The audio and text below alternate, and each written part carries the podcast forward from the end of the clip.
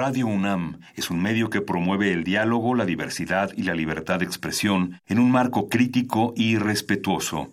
Los comentarios expresados a lo largo de su programación reflejan la opinión de quien los emite, mas no de la radiodifusora.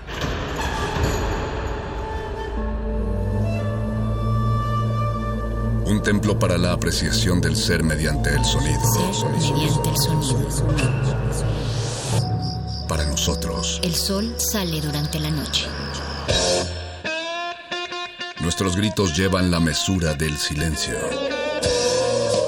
Y el descontento está lleno de baile y risas. A todo, incluso a nosotros, nos resistimos. La universidad Ustedes y nosotros somos Resistencia modulada.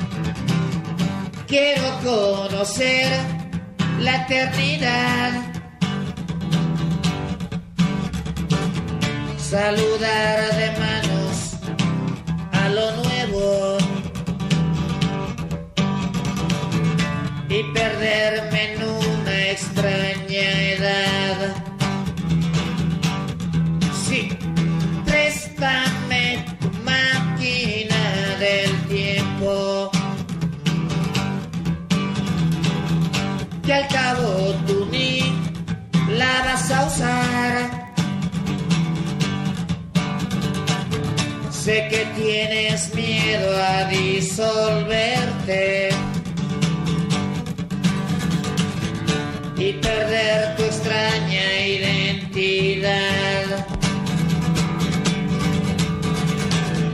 Disparado hacia el cielo, rumbo a Andrómeda, vagando por el infinito de la guerra y la explotación y una historia circular de vicio y corrupción. Préstame tu máquina del tiempo, sí.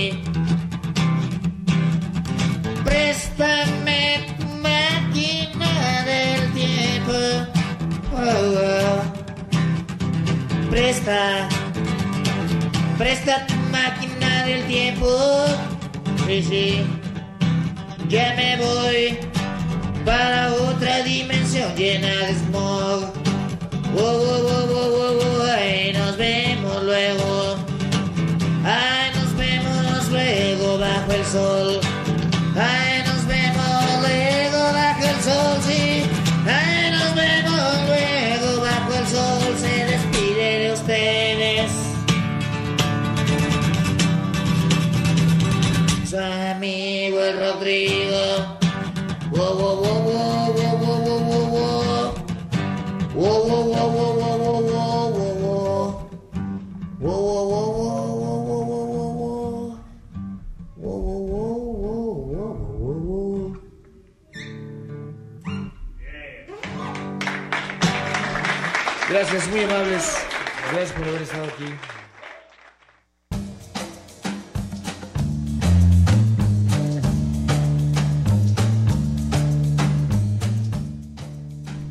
Aquí inicia el vuelo nocturno de la resistencia modulada en Radio UNAM. Son las 9 de la noche con 10 minutos. Bienvenidos oídos que sintonizan el 96.1 de FM. Hoy resistencia modulada en horario modificado, solo por hoy. Eh, a cargo de la consola está don Agustín Mulia, Mónica Sorrosa y Oscar Sánchez, el voice, en la producción esta noche. Y también Alba Martínez en la continuidad, dos cristales más allá.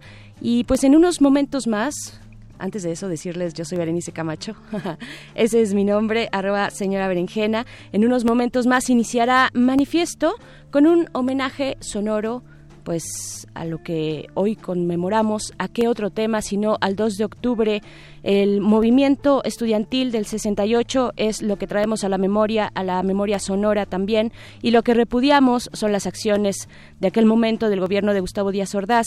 En esa noche de la Plaza de las Tres Culturas, la matanza de estudiantes, no sabemos la cifra exacta, no lo sabemos aún, estudiantes que defendían, entre, entre otros puntos del pliego petitorio, la autonomía universitaria, eh, este pliego petitorio eh, del Consejo Nacional de Huelga. Y después, después de manifiesto, viene Muerde Lenguas, el gordo y el flaco de la literatura, para hablar, hablar de el cambio, la idea de cambio en la literatura, en nuestras costumbres, en nuestras prácticas cotidianas. Y pues bueno, vamos a iniciar de esta manera con resistencia modulada. Quédense en las frecuencias universitarias. A continuación, manifiesto.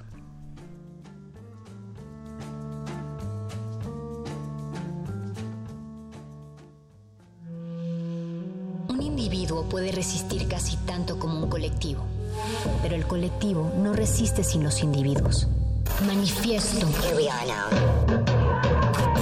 Logramos documentar un sistema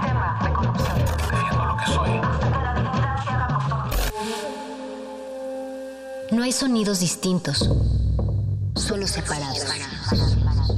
Tu cuerpo es una revolución. Manifiéstate.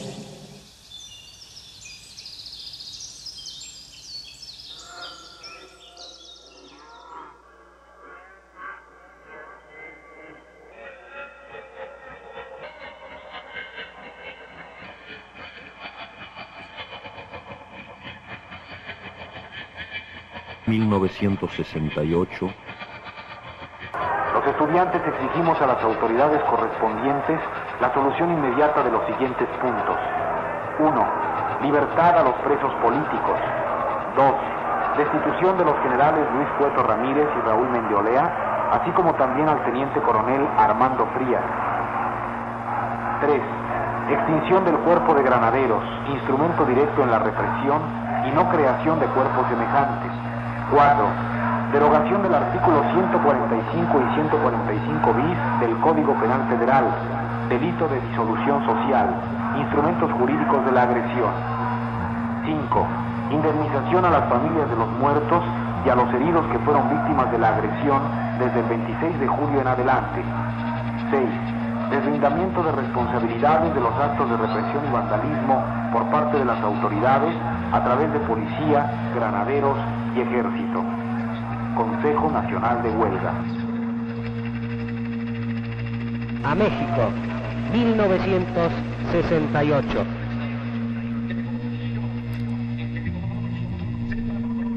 Nadie sabe el número exacto de los muertos. Ni siquiera los asesinos, ni siquiera el criminal. Ciertamente ya llegó la historia. Este hombre pequeño por todas partes, incapaz de todo menos del rencor. Tlatelolco será mencionado en los años que vienen, como hoy hablamos de Río Blanco y Cananea. Pero eso fue peor. Esto fue peor. Aquí han matado al pueblo. No eran obreros, parapetados en la huelga.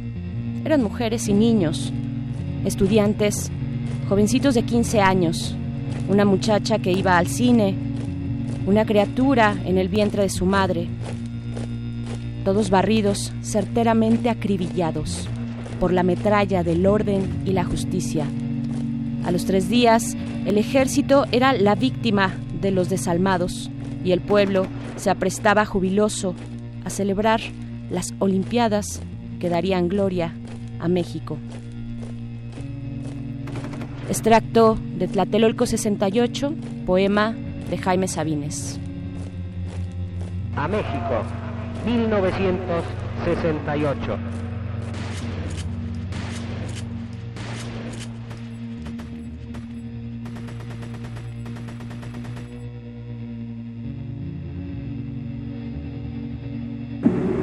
Estoy muy, muy contento de haber podido servir a mi país en tantos cargos como lo he hecho. Estoy muy orgulloso de haber podido ser presidente de la República y haber podido así servir a México. Pero de lo que estoy más orgulloso de esos seis años es del año de 1968, porque me permitió servir y salvar al país. Les guste o no les guste, con algo más que horas de trabajo burocrático, poniéndolo todo, vida, integridad física, horas, peligros, la vida de mi familia, mi honor, mi, el paso de mi nombre a la historia. Todo se puso en la balanza. Afortunadamente salimos adelante. Y si no ha sido por eso, usted no tendría la oportunidad, muchachito, de estar aquí preguntando. Pórtense bien. Pórtense bien. Huele a muerte. Huele a muerte.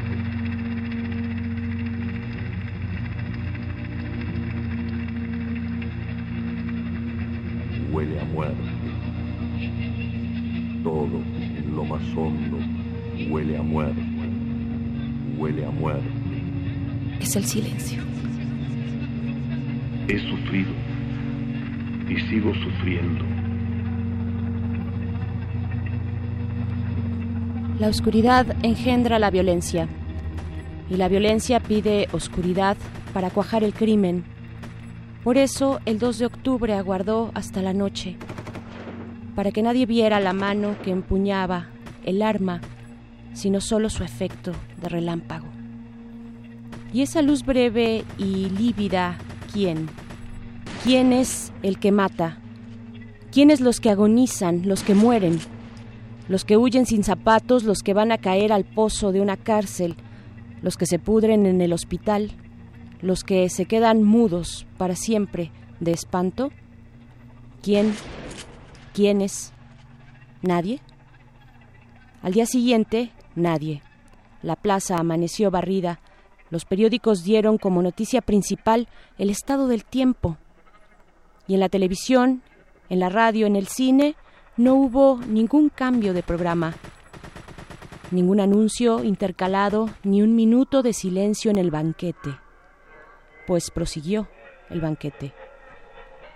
No busques lo que no hay, huellas, cadáveres, que todo se le ha dado, se le ha dado como ofrenda a una diosa, a la devoradora de excrementos.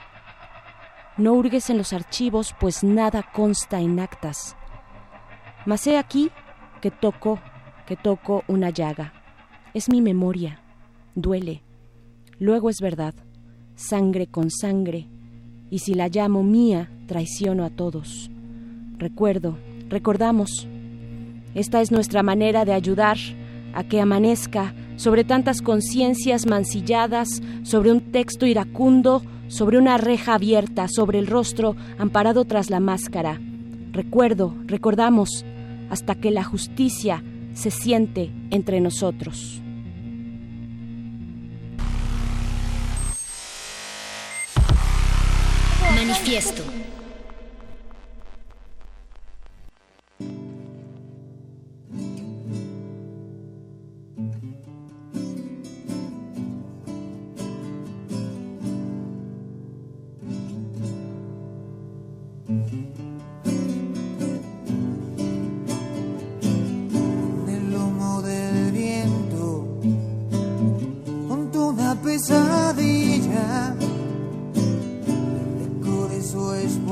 espuela quema la banqueta, rasca la avenida.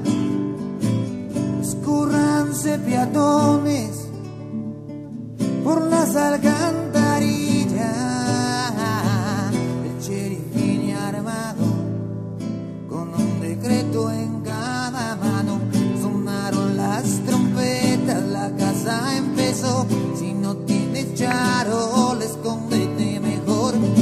Tírate pecho, tierra en cualquier rincón. No muevas ni una oreja,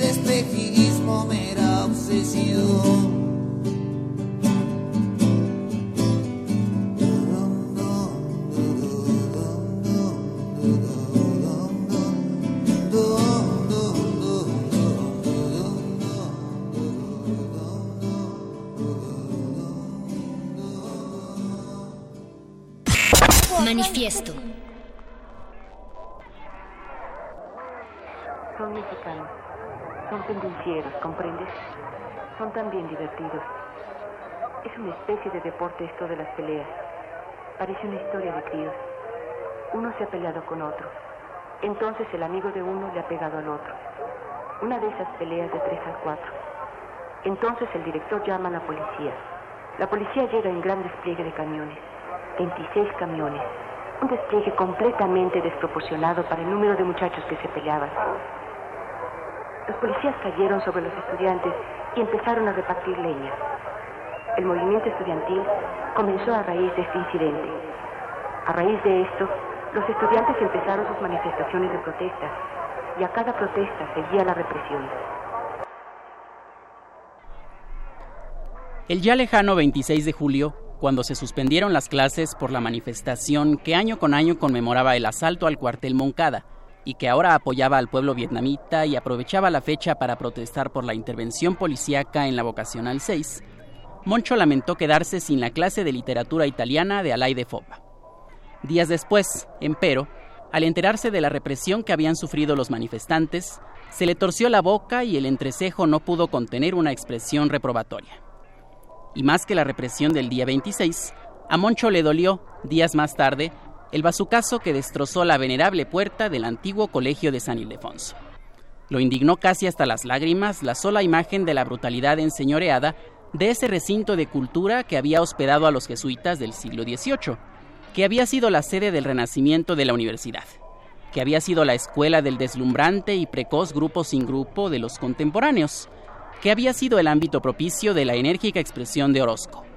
Si Moncho tenía este sentimiento, solemne y un tanto grandilocuente, era porque él mismo no había estudiado en San Ildefonso, y en consecuencia lo admiraba más de lo que lo quería, exactamente al revés de lo que les pasaba a los estudiantes regulares, que a lo mejor podían escribir bárbaramente su nombre en un mural de Orozco. Aquí estuvo Chucho, o Chano ama a Chole, y desconocer la doblemente ilustre historia del edificio, pero que lo amaban como su espacio cotidiano, como lo habrán amado Clavijero y Vasconcelos, Alegre y Pellicer, Landívar y Torres Bodet. Aunque no estudiara ahí, de todas maneras Moncho, desde que estaba en la preparatoria, asistía con cierta frecuencia al soberbio edificio para participar en los grupos de teatro universitario que se integraban en la Prepa 1, porque en su escuela eran puros hombres y no se podía representar más que el diario de un loco de Gogol, o ni eso, porque además de ser puros hombres, eran también hombres puros. En esos viajes solitarios de sus años preparatorianos al centro de la ciudad, Moncho fue descubriendo por su cuenta el color de sangre seca, de costra, del tesontle, que iluminaba singularmente a la metrópoli virreinal.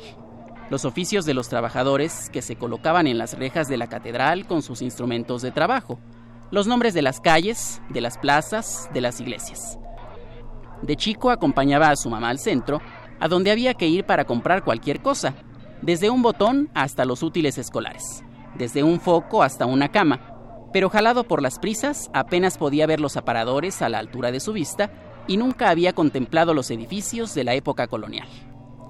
No, no había justificación ninguna para cometer un acto tan brutal y tan gratuito como el que se había perpetrado contra el antiguo colegio de San Ildefonso.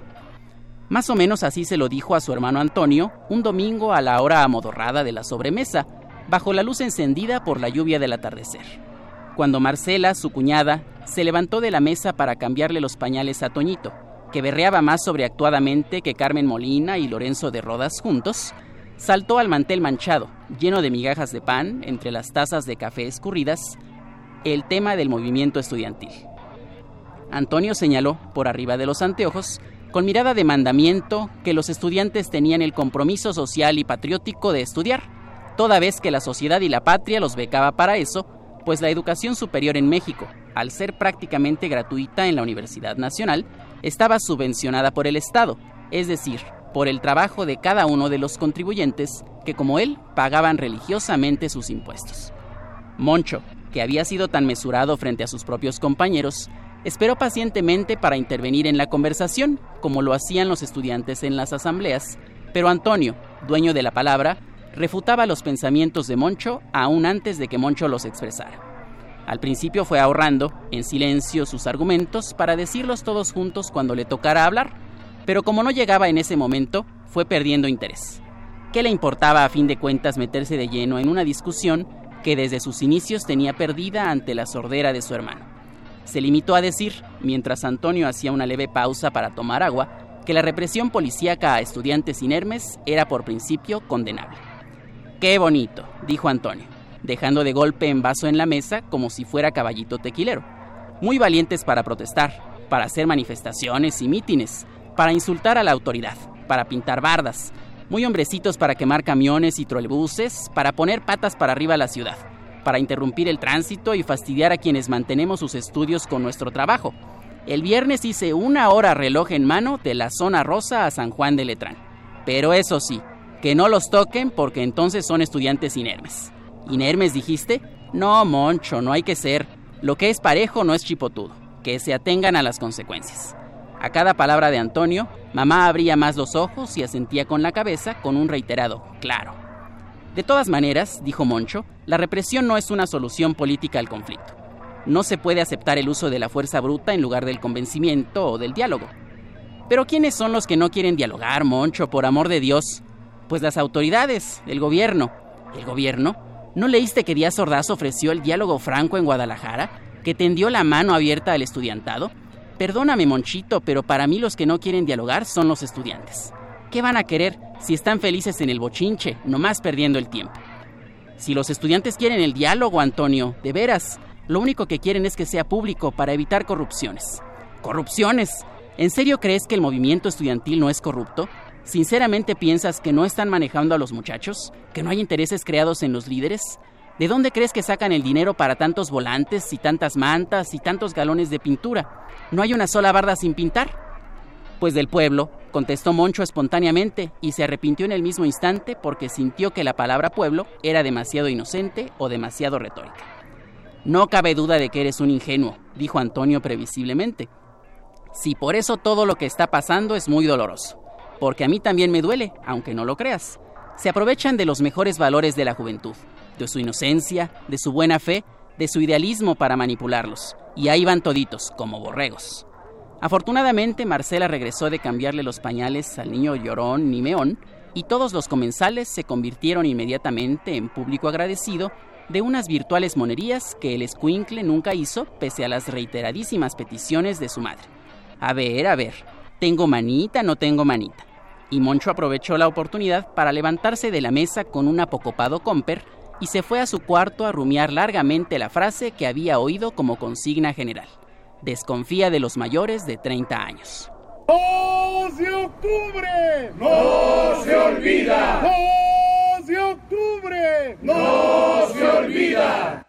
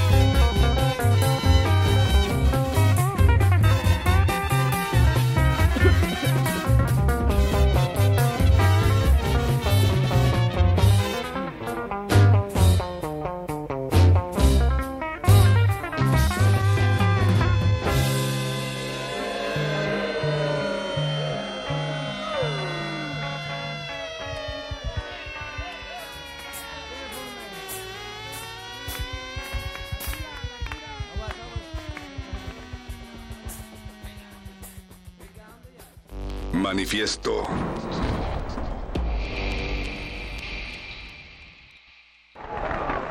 Impresionante fiesta de color. Suelta de miles y miles de globos aquí en el Estadio Olímpico.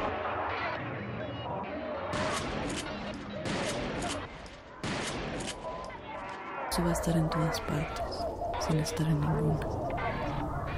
Acompañar a todos los espejos.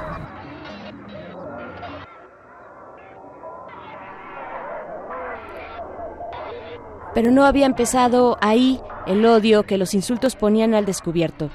En los últimos años, la tropa había entrado en las universidades de Michoacán, Puebla, Sonora, Tabasco. Habíamos visto aplastar con el ejército demandas estudiantiles y populares, muchas de ellas mínimas, en Sinaloa, en Durango, Nuevo León. Ningún estado de la República se había salvado. Donde no eran estudiantes, los agredidos eran campesinos desalojados de tierras, obreros, líderes sindicales. Y más atrás, la huelga de los médicos, contra la que se usaron los más sucios recursos. La huelga de los maestros, a los que también se les pedía abnegación y menos preocupaciones terrenales, y que finalmente se tuvo que reprimir con violencia. La de los ferrocarrileros, que hizo necesario el uso de todo el ejército nacional y la detención de cerca de 10.000 personas la ocupación del Politécnico, el asesinato de líderes campesinos como el de Rubén Jaramillo, su esposa y sus hijos, el apuntalamiento de los eternos charros sindicales. Y hay algo más, agregó Escudero. El Estado actual necesita para su supervivencia mantener firmes cada uno de los puntuales. Estamos pidiendo libertades democráticas, bien poca cosa en apariencia, pues si la conmoción que hemos producido trae como consecuencia libertad en los sindicatos, con ese solo triunfo se acabó el sistema político mexicano que ahora conocemos. Le quitamos de un golpe su principal puntal. Es difícil, respondió Osorio, porque el gobierno sabe bien cuáles son sus puntos débiles y no va a ceder. Reprimirá el movimiento con toda hazaña antes de perder posiciones importantes. Por lo pronto, el movimiento ha causado una gran agitación en organizaciones tradicionalmente sometidas. Y no porque tengamos una gran capacidad para la agitación, sino porque es natural que la inquietud se propague. Tampoco entendían que no hubiera personajes de la política nacional patrocinando y dando directrices tras bambalinas. Simplemente no se habían enfrentado nunca a algo parecido. ¿Era que realmente se pedía la solución del pliego petitorio y no había trasfondo alguno? No lo podían creer y seguían buscando conjuras y fantasmas. Un régimen envejecido, acostumbrado al doble juego de las insinuaciones, nunca a las exigencias rotundas y claras. No tenía la capacidad de comprender los hechos que sorpresivamente le estallaban en la cara, ni tenía los instrumentos adecuados y la flexibilidad política necesaria para responder de sus actos honestamente ante toda la población. Todos aguantábamos la respiración Alguien empezó a llorar con el rostro hundido entre los brazos. Apenas se oía. Calma, no llores, dijo en voz baja un compañero. Este momento no es para llorar, es para grabártelo a fuego y recordarlo cuando tenga que pagarlo, quien deba pagarlo.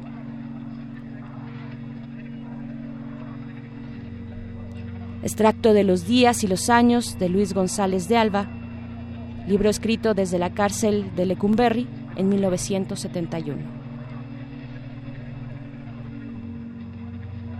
Y si así no lo hiciere, que la nación me lo demande. Señor presidente de la República, licenciado Gustavo Díaz Solicitamos a usted que no siga poniendo el parapeto al pabellón tricolor que se dice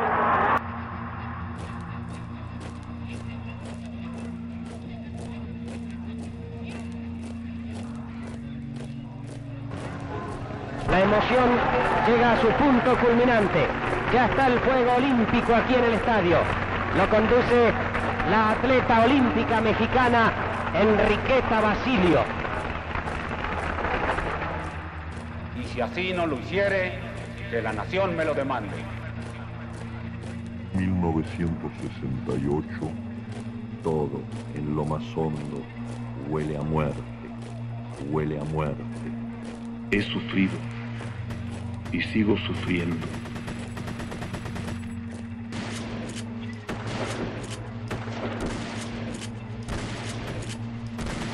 Y si así no lo hiciere, que la nación me lo demande.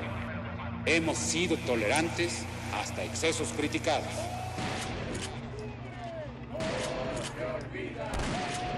Hemos sido tolerantes hasta excesos criticados. Y si así no lo hiciere, que la nación me lo demande.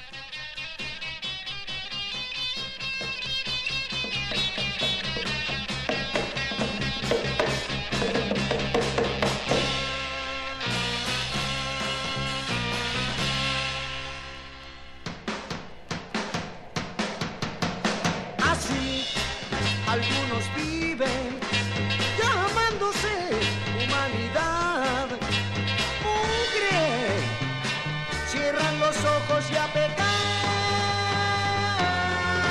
Crecer con todos ellos, fingir moralidades. Mejor vivir la vida y nada más. No me explico lo que quieren de mí. No molesto a nadie. Déjenme vivir. Déjenme vivir. No molesto a nadie.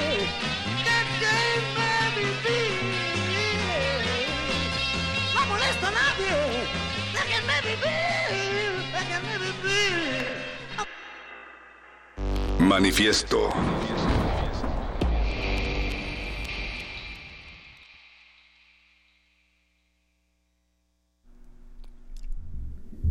...3 de octubre de 1968. Habiéndome enterado de que el día de ayer los estudiantes tendrían un mitin en la Plaza de las Tres Culturas, hice mis preparativos para vigilar la intervención de los petroleros en ese acto.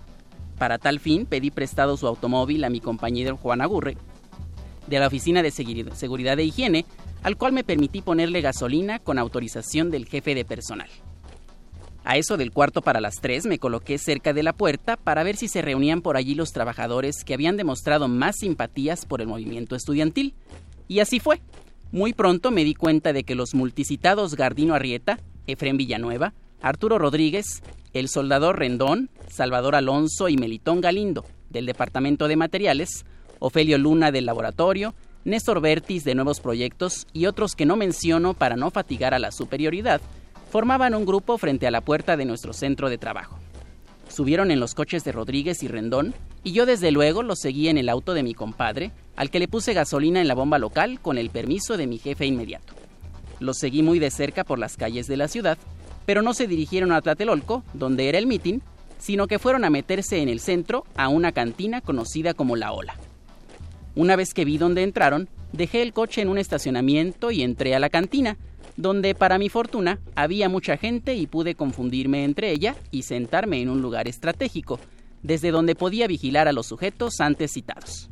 Pidieron ostiones en su concha, pescados y tarros de cerveza negra y clara, y estuvieron allí bebiendo un buen rato. Mientras tanto me comí también un pescado y pedí un refresco. Me estaba ya desesperando porque eran casi las cinco y no daban trazas de irse, sino que todavía pidieron otras cervezas, cuando uno de ellos, Salvador Alonso de Materiales, no doy la ficha porque no he podido consultar su expediente, la superioridad de comprender que todavía me encuentro nervioso, se levantó y comenzó a repartir entre toda la gente de la cantina unos volantes. Me dio miedo que se acercara y me reconociera, y entonces dejé en la mesa un billete de 50 pesos y me salí, aunque mi cuenta no llegaba a los 30, pero no tenía cambio. Me esperé en la esquina hasta que salieron casi inmediatamente. Entraron al estacionamiento cercano, precisamente donde dejé el coche de mi compadre Juan Aguirre, y subieron a los autos y se fueron. Una vez que lo hicieron me dirigí a Tlatelolco porque estaba seguro de que allí iban a reunirse con los estudiantes. La verdad es que en ese lugar había mucha gente y consideré que iba a ser muy difícil localizarlos, así que preferí dar unas vueltas alrededor de la multitud para ver si por casualidad los encontraba. Estaba yo muy cerca de la iglesia cuando de pronto aparecieron unas luces de bengala verdes en el cielo. La gente comenzó a correr y oí que por el sonido del acto gritaban que tuvieran calma. Enseguida comenzaron a escucharse balazos y por allí salieron muchos soldados y policías. Los militares iban avanzando hacia los estudiantes, pero algunos soldados y los policías se quedaron por donde me hallaba y nos comenzaron a jalonear y a cachearnos para ver si traíamos armas, con toda la razón. A este servidor un soldado lo agarró de la camisa y lo echó contra la pared. Yo le expliqué que no era estudiante, que nada más estaba viendo, y saqué mi credencial de petróleos para mostrársela y que se diera cuenta de que yo llevaba buenas intenciones, pero ni siquiera le dio importancia y me gritó que a la pared o me iba a dar, con el perdón, mis cabronazos. Así que me repegué bien a la pared y no me atrevía yo a voltear, pero sí se oía una balacera del carajo. En eso llegaron unos policías vestidos de civil que gritaban Batallón Olimpia y dijeron que nos fuéramos arrimando por el muro de la iglesia al edificio de la Secretaría de Relaciones Exteriores. Por unos radios que llevaban en las manos también se oía Batallón Olimpia, no disparen, pero la balacera seguía y vi cómo las balas hacían añicos los cristales de los autos y pegaban en los radiadores, pues veía cómo salía el agua. Uno que parecía jefe de los que iban vestidos de civil nos ordenó que nos tiráramos al suelo y tuvimos que hacerlo todos los que estábamos allí. Como quiera que sea, podíamos ver lo que estaba sucediendo y alcancé a observar que los soldados resguardados en los coches disparaban sus armas y de uno como tanque no dejaba de disparar una ametralladora. No puedo decir que vi mucha gente caer muerta, porque además ya estaba oscureciendo, pero sí se oían las sirenas de las ambulancias y uno de los que más gritaban, de los que eran jefes, dijo que ya no siguieran disparando, que no fueran pendejos porque se estaban agarrando entre ellos mismos, que los que disparaban desde el otro lado eran los que habían llegado a agarrar presos a los líderes del movimiento estudiantil. Yo no sé, pero la verdad es que tenía mucho miedo. Y no vayan a creer que por mí, pues por allí no había mucho peligro, pero yo estaba pensando, ¿qué tal si matan o le dan un balazo a uno de los petroleros y entonces sí se va a hacer un lío en nuestro centro de trabajo? Como pude salir de aquel revoltijo, y afortunadamente esta mañana llegué a la refinería antes de las 7 y me coloqué en la puerta para esperar a alguno de los muchachos para que me hiciera saber qué pasó con ellos. A eso de las 7 y 10 encontré a Galdino Arrieta, le pregunté y me dijo que nada más sabía lo que había dicho la televisión, que ellos habían andado en varias cantinas. Le pregunté para asegurarme si ninguno de ellos estaba herido, porque la administración quería ayudarlos, y su respuesta fue que no les había tocado a la balacera y todos se hallaban en perfecta salud. He leído los periódicos de esta mañana, los cuales informan que el ejército atacó a los estudiantes y no sé cuántas cosas más, como mis dignos superiores seguramente ya estarán en conocimiento. Creo que ya es hora de que se pusiera un hasta aquí a tantos hechos que perjudican el buen nombre y el progreso del país, y al mismo tiempo me honro en informar que a los trabajadores petroleros no les ha sucedido nada y seguirán trabajando con toda normalidad. Este es un fragmento de Muertes de Aurora de Gerardo de la Torre. ¡No se octubre! ¡No se olvida! ¡No se octubre! ¡No se olvida! Manifiesto.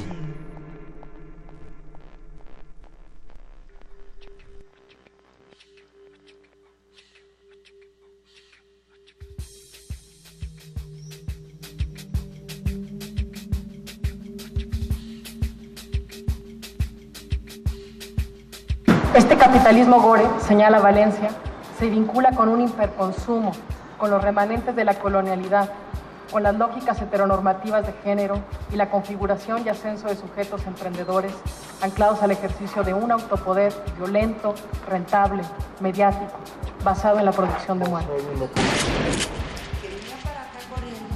Al darse la vuelta así, les disparaban por la espalda y tú los veías caer como un títere cuando le cortan la, la cuerda. Había gente desmadejada.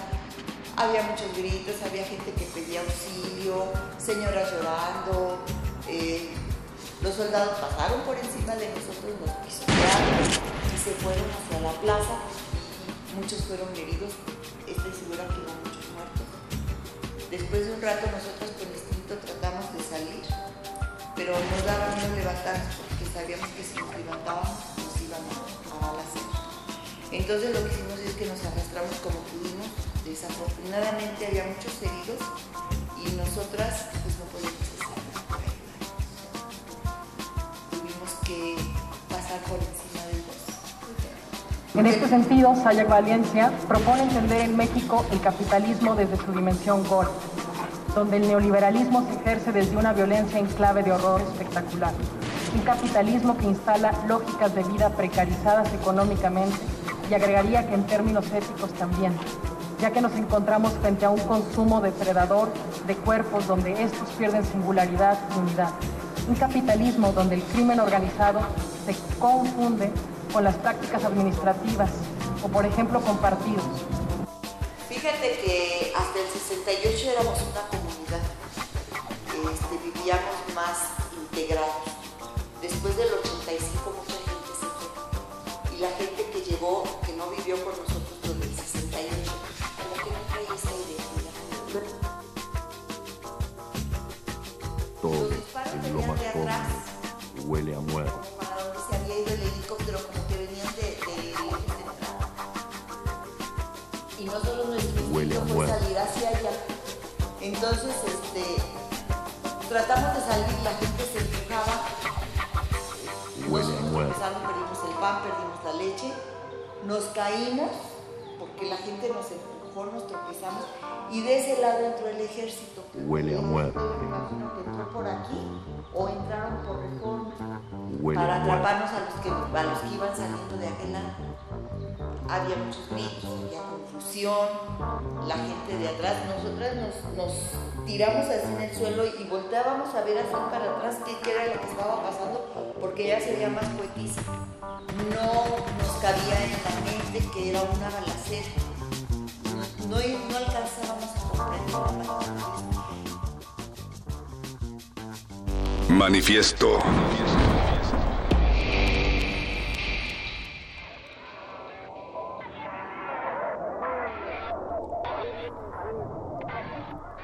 Eran las seis y diez. Un helicóptero sobrevoló la plaza. Sentí miedo. Cuatro bengalas verdes. Los soldados cerraron las salidas. Vestidos de civil, los integrantes del batallón Olimpia. Mano cubierta por un guante blanco. Iniciaron el fuego. En todas direcciones se abrió fuego a mansalva. Desde las azoteas dispararon los hombres de guante blanco. Disparó también el helicóptero. Se veían las rayas grises, como pinzas. Se desplegaron los soldados, se inició el pánico. La multitud corrió hacia las salidas y encontró bayonetas. En realidad no había salidas. La plaza entera se volvió una trampa. Aquí, aquí batallón Olimpia, aquí, aquí batallón Olimpia. Las descargas se hicieron aún más intensas. 62 minutos duró el fuego. ¿Quién ordenó todo eso? Los tanques arrojaron sus proyectiles. Comenzó a arder el edificio Chihuahua. Los cristales volaron hechos añicos. Desde las ruinas saltaban piedras. Los gritos, los aullidos, las plegarias bajo el continuo estruendo de las armas. Con los dedos pegados a los, a los gatillos, le dispararon a todo lo que se mueva. Y muchas balas dan en el blanco. Quédate quieto, quédate quieto. Si nos movemos, nos disparan. ¿Por qué no me contestas? ¿Estás muerto? Voy a morir, voy a morir, me duele. Me está saliendo mucha sangre. Aquel también se está desangrando. ¿Quién? ¿Quién ordenó todo esto? Aquí, aquí batallón Olimpia. Hay muchos muertos, hay muchos muertos. Asesinos, cobardes asesinos. Son cuerpos, Señor, son cuerpos. Los iban amontonando bajo la lluvia. Los muertos boca arriba junto a la iglesia les dispararon por la espalda. Las mujeres cosidas por las balas, niños con la cabeza destrozada, transeúntes acribillados, muchachas y muchachos por todas partes, los zapatos llenos de sangre, los zapatos sin nadie llenos de sangre, y todo Tlatelolco respira sangre. Vi en la pared la sangre. Aquí, aquí, Batallón Olimpia. ¿Quién? ¿Quién ordenó todo esto? Nuestros hijos están arriba. Nuestros hijos. Queremos verlos. Hemos visto cómo asesinan. Miren la sangre, vean nuestra sangre. En la escalera del edificio Chihuahua sollozaban dos niños junto al cadáver de su madre. Un daño irreparable e incalculable. Una mancha de sangre en la pared. Una mancha de sangre escurría sangre. Lejos de Tlatelolco, todo era de una tranquilidad horrible, insultante. ¿Qué va a pasar ahora? ¿Qué va a pasar? Poema Las voces de Tlatelolco de José Emilio Pacheco. Y si así no lo hiciere, que la nación me lo demande. ¿Cómo joder a México? Manifiesto.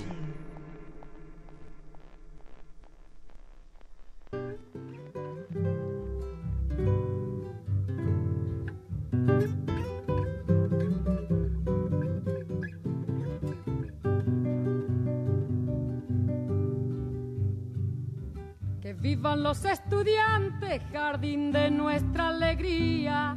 Son aves que no se asustan de animal ni policía. Y no le asustan las balas ni el ladrar de la jauría. Caramba y zamba la cosa, que viva la astronomía. Me gustan los estudiantes que rugen como los vientos cuando le meten al oído sotanas y regimientos, pajarillos libertarios igual que los elementos. Caramba y zamba la cosa, que viva lo experimento.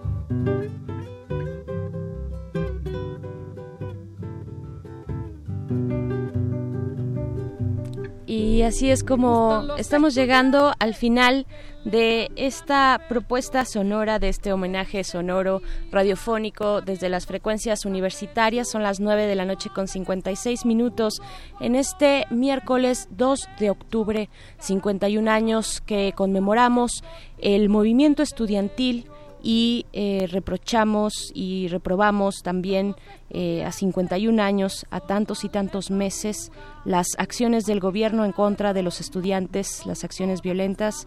Y pues bueno, estamos en esta cabina ya para cerrar esta sesión sonora. Mónica Sorrosa, hola. Así es, Berenice Camacho, Rodrigo Hidalgo, gracias por habernos acompañado esta noche. Gracias a ustedes por la invitación. Que si no se habían dado cuenta, nuestro radio escuchas es la voz y, e imagen detrás de la Ciudad de México en el tiempo, ¿cierto, Rodrigo? Así es, los martes a las ocho y media en el Canal 11.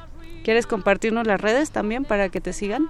Pueden seguir en Facebook, eh, facebook.com diagonal la Ciudad de México en el tiempo, eh, Twitter arroba CDMX en el tiempo y mi red personal es Twitter arroba rod-hidalgo. Perfecto. Pues que se repita esta visita, Bere, Oscar, porque creo que, que la pasamos muy bien juntos y juntos también luchamos y recordamos y pues tenemos memoria que grita, que exige y que va a seguir diciéndolo de aquí hasta nuestro fin. De aquí hasta que podamos, hasta que tengamos este aire en los pulmones y también aire en las frecuencias, pues bueno, eh, Recuerden también, es una vez al mes más o menos que estamos planeando hacer eh, desde manifiesto estos eh, pues experimentos sonoros con que finalmente ponen también una línea a nuestro manifiesto, a nuestro manifiesto de cada miércoles. Y pues muchas gracias, gracias a Don Agus en la consola, Don Agustín Mulia y también Alba Martínez que continúa por acá en la continuidad, eh, continúa en la continuidad, ¿qué tal? Eh? Sigue en la continuidad a pesar de que ya la noche ha cubierto esta Ciudad de México desde donde transmitimos en el 96.1 de FM. Gracias a Oscar Sánchez el Voice en la producción. También Mónica Sorrosa estuvo picándole a los botoncitos y sacando estas expresiones eh, sonoras del el 68 que hoy, bueno, ya cerrando este día 2 de octubre, conmemoramos a 51 años. Gracias a todos. Gracias, Moni. Gracias, Rodrigo. Gracias a todos. Saludos. Pues bien, quédense aquí en Resistencia Modulada. Recuerden que hoy, solamente por hoy, el horario modificado nos trae a los muerdelenguas, a los muerdelenguas después. Ah, eh, los muerdelenguas modificados serán. Modificados también, pues van a hablar de cambio, precisamente. Es la palabra de hoy. Luis trae la ropa de Mario, Mario trae la ropa de Luis. Ahora Luis eh, hace trucos de magia y Mario se avienta unas décimas. Ajá, así es. Me gusta, me gusta el cambio. Cambio e intercambio para Muerde Lenguas esta noche. Quédense en Resistencia Modulada. Yo soy Berenice Camacho. Nos encontramos el próximo miércoles aquí en Manifiesto.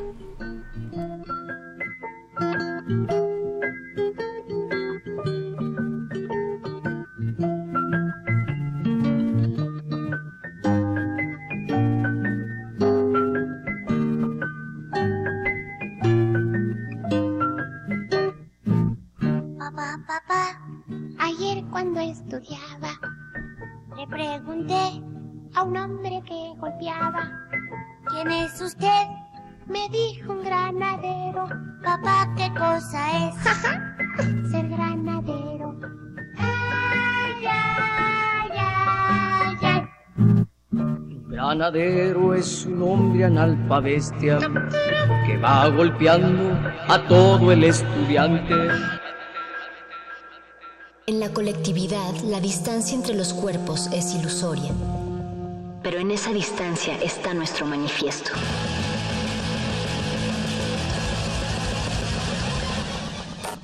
Manifiesto.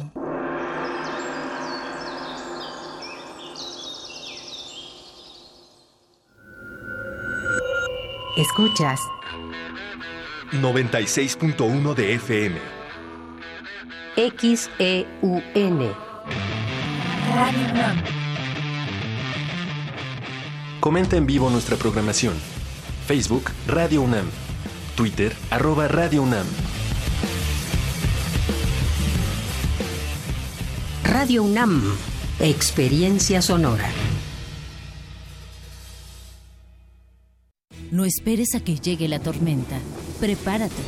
Si te encuentras en la costa y se acerca un ciclón tropical, no te acerques al mar ni realices actividades acuáticas. Protege tus instrumentos de trabajo y a tus animales y resguarda bien cualquier sustancia peligrosa. Sigue las indicaciones de protección civil y si te piden evacuar, hazlo inmediatamente. Tu vida y tu seguridad son lo más importante. Comisión Nacional del Agua. Gobierno de México. Te invitamos al curso Cerebro, Emociones y Violencia. Imparte la doctora Feggy Ostrowski. Sala Carlos Chávez del Centro Cultural Universitario, los días 12 y 14 de noviembre de las 16 a las 19 horas. Informes al 5622 7070, 5622 6605 o en www.grandesmaestros.unam.mx. El cupo es limitado. Inscríbete ya. Invita el programa Grandes Maestros de Cultura UNAM. Los días se volvieron años en el patio de su casa, viendo a la abuela leer novelas picantes. Y ahí, en medio del jardín, el niño fundaba una ciudad con tierra y cemento. Los mayores lo perseguían por tal disparate, pero Luisa lo sabía inconforme con lo visible. Entendía que su hijo había nacido para recuperar vestigios. Miguel León Portilla cambió la forma en que concebimos la historia. Es autor de obras como La filosofía náhuatl, La visión de los vencidos, Literaturas indígenas de México, Tonantzin, Guadalupe y de más de 500 artículos científicos publicados en todo el mundo. León Portilla dio cátedra en la Facultad de Filosofía y Letras por más de medio siglo y la mayor parte de su vida la dedicó a investigar el mundo indígena e hispano desde su pensamiento, su filosofía y su cultura.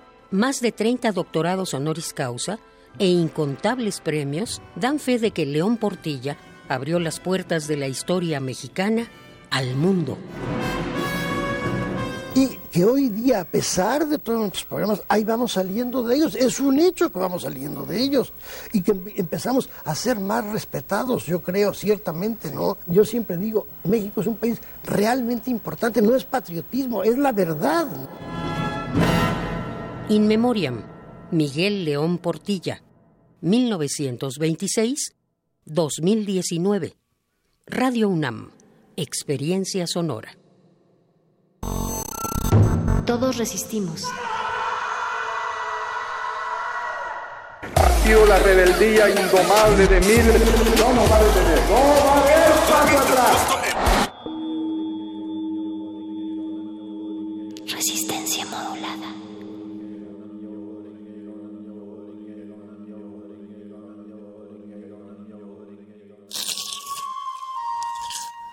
Es momento de alimentar nuestro espíritu con páginas.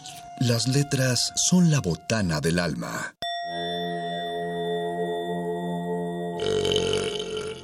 Recuerda la máxima. Los libros son como los tacos. Aún los malos son buenos. Muerde lenguas.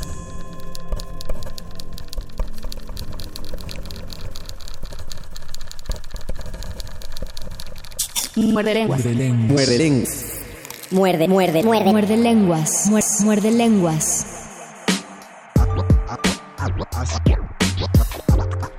No intente ajustar su aparato radiofónico. No, no hay un fallo, no hay un glitch a través del internet.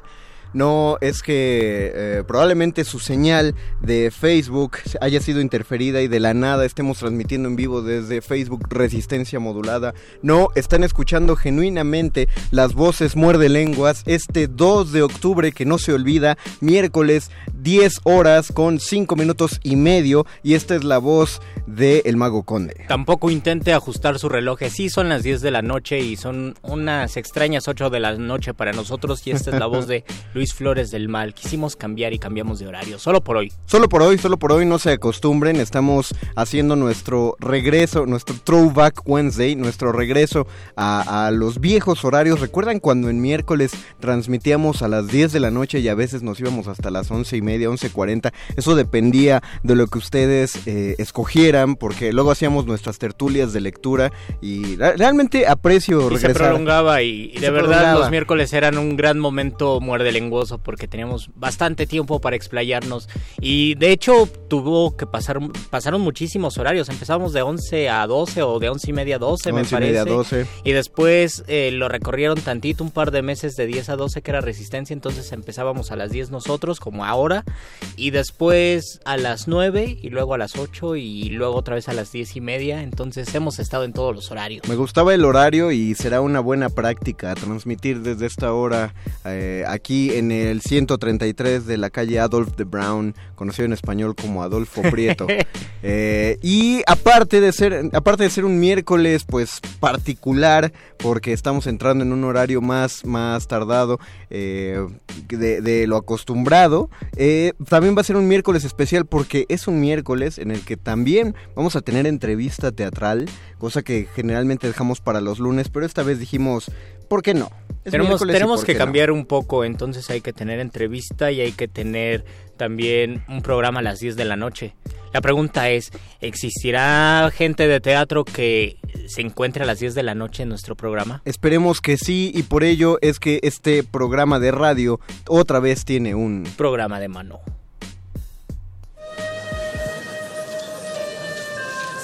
La poesía que sale de la página y se sube al escenario requiere de sus propios oídos. Ese público eres tú. Programa de mano. Y ya tenemos en la línea del otro lado de nuestro teléfono, órale, hasta, hasta está sonando ahí los ruidos fantasmales suena la función. Suena la función. Es, estamos hablando con Miguel Nuche. Miguel, ¿estás ahí? Sí, ¿qué tal? Buenas noches. ¿Qué tal? Buenas noches. Disculpa, estamos interrumpiéndote. Sí, ¿no? No, no, no, perfecto, qué bueno. Buenas noches, ¿cómo estás? Te saludan Mario Conde y, Luis Flores. Sí, ¿qué tal? Tú nos vas a hablar acerca de Gebertufo, ¿no es así? así es. ¿Lo pronuncié bien, Gebertufo? Sí, sí, sí. Cuéntanos, ¿de qué va Gebertufo? Gebertufo es una adaptación de Tartufo de Molière y eh, es una obra que trata sobre un señor que es pues un charlatán, ¿no? Que, que le gusta invocar a la gente y que va a tratar de eh, engañar a todo a todo mundo a partir de la idea de que él es una excelente persona. ¿no? Ok. Y, y este, cuéntanos, porque ya están ya están en las últimas funciones, ¿no? Mm, pues sí, nos quedan nada más eh, ocho sábados más. Ajá eh, ocho o nueve sábados más. Estamos hasta el último sábado de noviembre. Ah, y estamos al, eh, en el espacio que se llama Recrea Teatro, en Higuera 31, en el centro de Coyoacán. ¿Cómo les ha ido con la obra? Nos ha ido bastante bien respecto a, a, cómo nos ha recibido el público. También eh, es muy agradable que, recibimos al público pues, ahí de la Plaza de Coyoacán. Tenemos eh, en la digamos, la ventaja de que eh, podemos ir a volantear eh, con el público y eh, pues, pues nos, lo llevamos ahí, ¿no?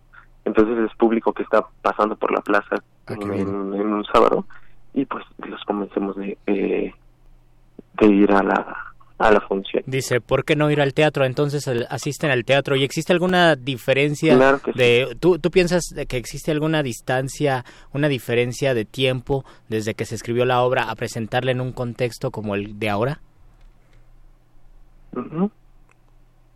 eh, sí, la, la obra está situada, la adaptación está situada en los años 20, ah, muy bien. el México revolucionario Eh, Entonces, digamos, esa sería la distinción respecto de la original de, de Molière y está además situada en un ámbito teatral. ¿Qué, ajá. ¿Qué, tipo de, perdón, disculpa, qué tipo de charlatanismo es el que utiliza este Gebertufo? Para, yo digo para los escuchas que no que no ubican ni a Molière ni a Tartufo. El original de Molière eh, consiste en un señor que se basa en la fe católica, en, en la bondad y en, en juzgar a los demás pecadores y de y, y de, echarles en cara sus pecados, ¿no? Y, y, de él exaltarse como un ejemplo a seguir. Y en este caso, eh, la, la, adaptación está centrada en el ámbito teatral. Entonces, además de la bondad, tiene que ver con los aspectos artísticos y con cómo, cómo piensa este señor que, que tienen que manejarse los asuntos eh, dentro del espectáculo. Ok, ok, perfecto. ¿Y este, nos puedes repetir el espacio de nuevo? Claro. Eh, de Recrea Teatro. Estamos los sábados en Recrea Teatro, que está en Higuera, en la calle de Higuera. Es una calle que está atrás de la iglesia de Coyoacán, la iglesia de San Juan Bautista. Ajá en el centro de Coyoacán, Higuera número 31. Y el espacio se llama Recrea Teatro. Estamos ahí los sábados a las 6 y a las 8.30 okay. pm, hasta el último sábado de noviembre. Hasta el último sábado de noviembre. ¿Cuánto, ¿cuánto tiempo llevan trabajando la obra? No solo en esta temporada, sino desde que, desde que se les ocurrió montarla. Eh, lleva ya aproximadamente dos años. Dos años de eh, trabajo. Sí, sí, sí. Y esta, esta vez, que es una reposición, eh, eh, llevamos en algunos meses, unos tres meses aproximadamente. Pero sí, la obra ya lleva bastante tiempo, eh, ya ha tenido otras temporadas.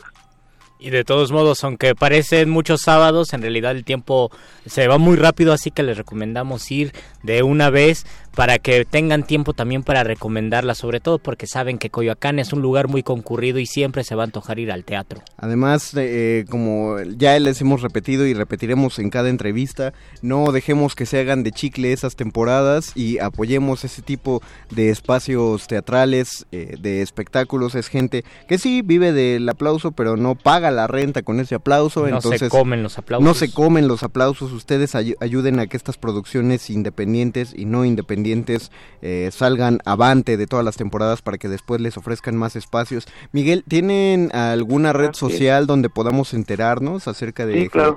Nos pueden seguir en Facebook como Mexicanos al Grito de Escena. Mexicanos, al grito, de escena. Mexicanos, al grito de escena. Al grito de escena. Ok, en, Facebook, Facebook, y ahí se van a enterar de todos nuestros trabajos.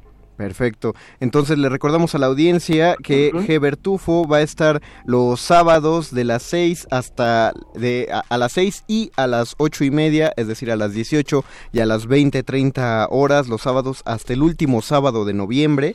Esto es. en Recrea Teatro que se encuentra en la calle de Higuera, en el número 31, ahí en el centro de Coyoacán. Váyanse con tiempo para que para que alcancen los boletos porque como ya lo dijo Miguel, eh, volantean también con el público y y eso es este eh, pues eso empieza a llenar la función. Así que para que alcancen su lugar vayan con tiempo entren al Facebook de, de mexicanos al grito de escena para que conocer también las promociones y las funciones por venir. Algo más con lo que quieras dejar a la audiencia Miguel pues nada más que de verdad se van a divertir muchísimo porque bueno Molière es un gran autor justamente porque en pleno siglo XXI sigue siendo vigente. Entonces, eh, eso por un lado, y por el otro, eh, que, que la manera como está trabajado, eh, se van a divertir mucho, mucho porque es muy a la mexicana. Ah, y, y, es una pícara tanda musical, entonces tiene números musicales y la van a pasar muy bien, de veras. los esperamos con todo el ánimo y la alegría, porque es una fiesta y estaremos felices de festejar con ustedes. Lo más, lo más natural de la fiesta del teatro. Miguel Nuche, muchísimas gracias por haber tomado esta llamada y ojalá eh, la audiencia de Muerde Lenguas eh, ayude a abonar a que se llenen las butacas de escena de, de Recrea Teatro. Sí. Muchísimas gracias, Miguel. Pasa una buena noche y mucha mierda en sus funciones que vienen. Igualmente, muchas gracias. Un abrazo. Un abrazo. Saludos.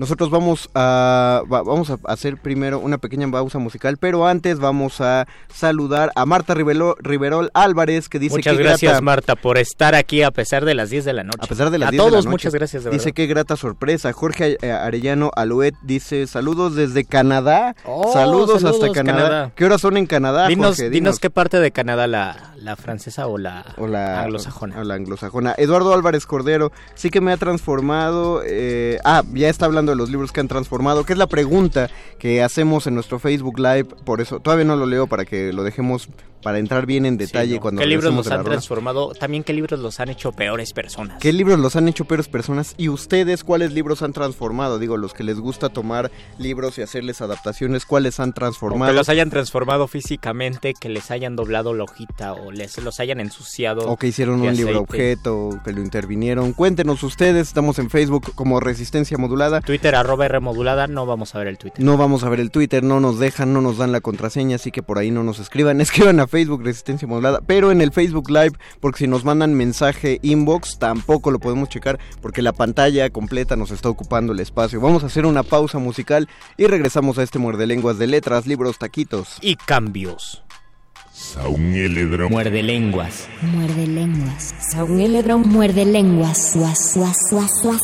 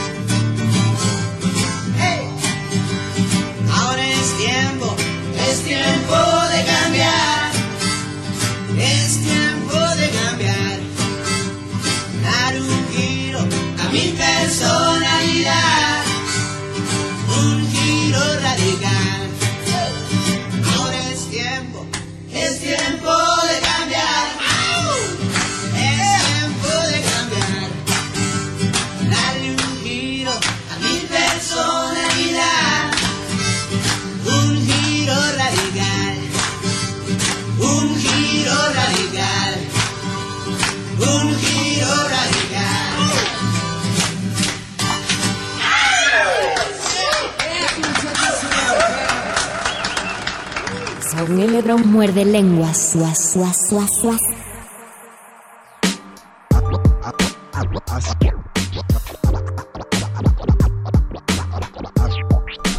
Dile al mundo que escuchamos, Luisito. Escuchamos El Aragán de El Aragán. Ah, se llama El Aragán la Sí, canción. toda mi vida he sido un Aragán. Pero es una canción motivacional porque a pesar de que está haciendo realiza un examen de Aragán. autocrítica y dice soy mediocre, soy un pelajustán. Además que todos sabemos que el símbolo del Aragán y compañía del grupo es un mexicano con su zarape y su sombrero, el prototipo del mexicano El- el- que está dormido en el, en el nopal o en el cactus.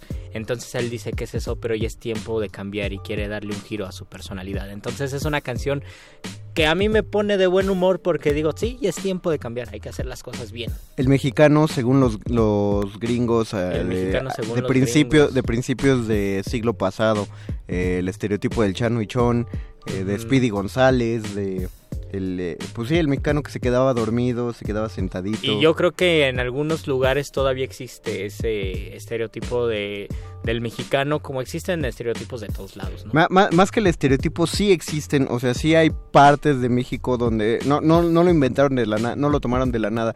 Recordemos que lo, con los que más tienen contacto es con los estados más ah, calientes, más desérticos, y la gente que ha viajado sabe que mientras más caliente se pone la tierra en México, como que el tiempo se alenta, eh, uno se aletarga por el la evidente consecuencia climática es, es difícil como vivir a velocidad normal. y de ahí surge tal vez el prejuicio. Yo creo que de ahí surge el prejuicio. Estamos preguntando cuáles libros los han transformado y ustedes qué libros han transformado, tanto para bien como para mal. Si alguien puede decir un libro que, que lo hizo, eh, que los convirtieron hasta en malas personas. Pues o también... un libro que sin querer lo transformaron porque se les cayó su taco, la grasa de su taco. Que y, y, a lo mejor hicieron un libro objeto cuando se le cayó el café encima al libro y ahora huele estaría, estaría muy bueno una taquería que se llame el taco llamas que en el papelito del taco propongan sus nombres de, eh, propongan sus nombres de taquerías. Yo creo que la mejor taquería ah. con tema de literatura sería el taco en llamas. Otro que me gusta, pero no sería un buen nombre, sería el taco en los tiempos del cólera.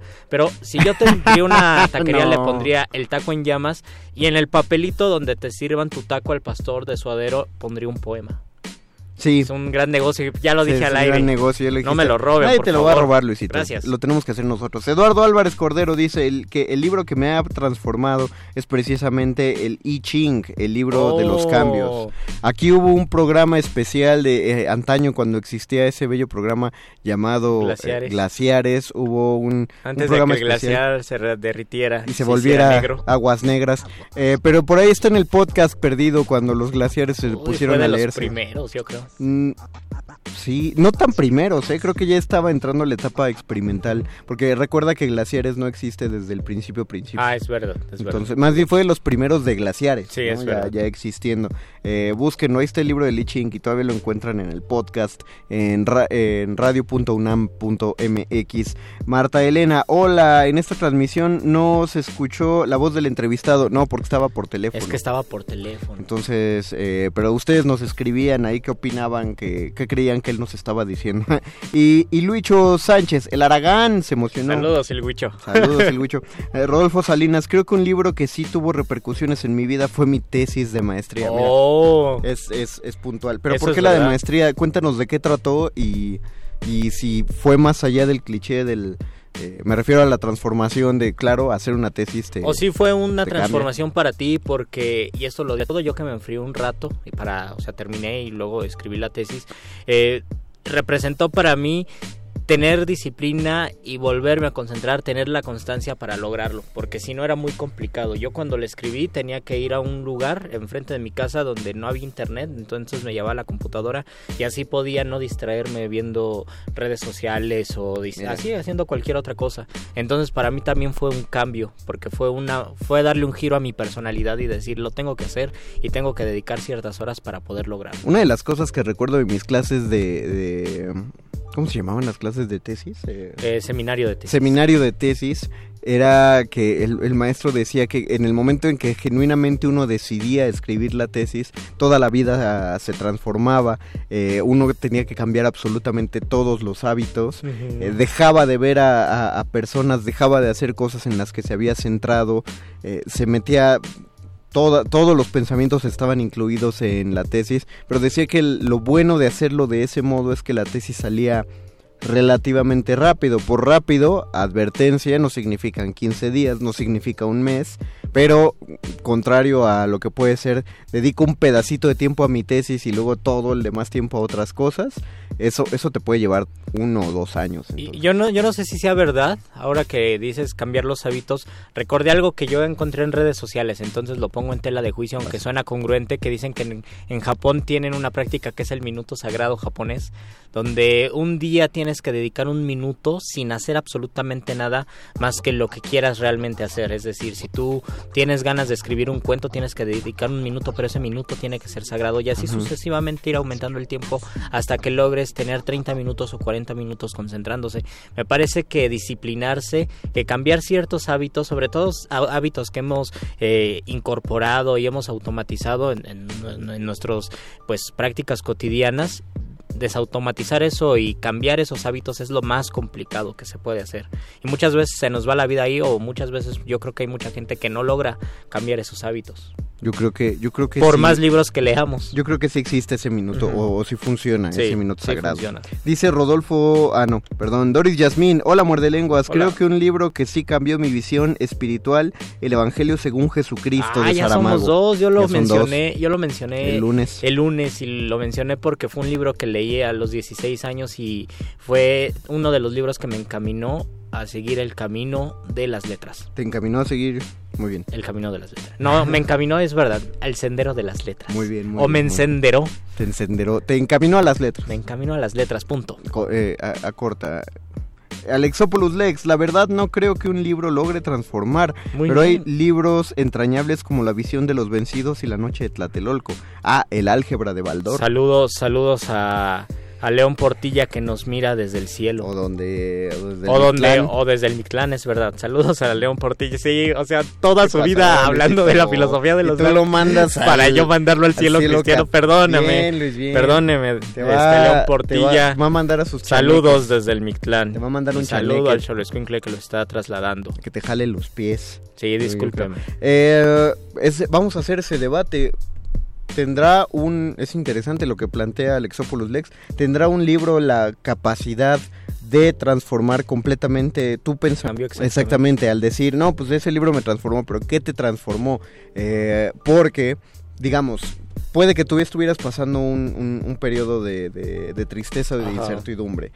Y un libro, como ya habíamos mencionado, que tanto se concentran como el Demian, de Germán Hess, eh, un libro pues para nuestras etapas emos, para nuestras etapas darks funcionó, pero genuinamente nos, nos transformó o nos ayudó en ese momento de nuestra vida. O la gente que estuvo en un periodo, no, no de estas depresiones fuertes, sino en un periodo eh, depresivo poco profundo quizá, y encontró en un libro la respuesta a, no sé, a tomar un camino más luminoso, quizá. Yo, yo me imagino que más, más que un libro te cambia, uno busca la situación o busca el libro en el momento adecuado. Lo encuentra tal vez, este, si creemos que en el azar, pero yo creo que todo tiene una consecuencia.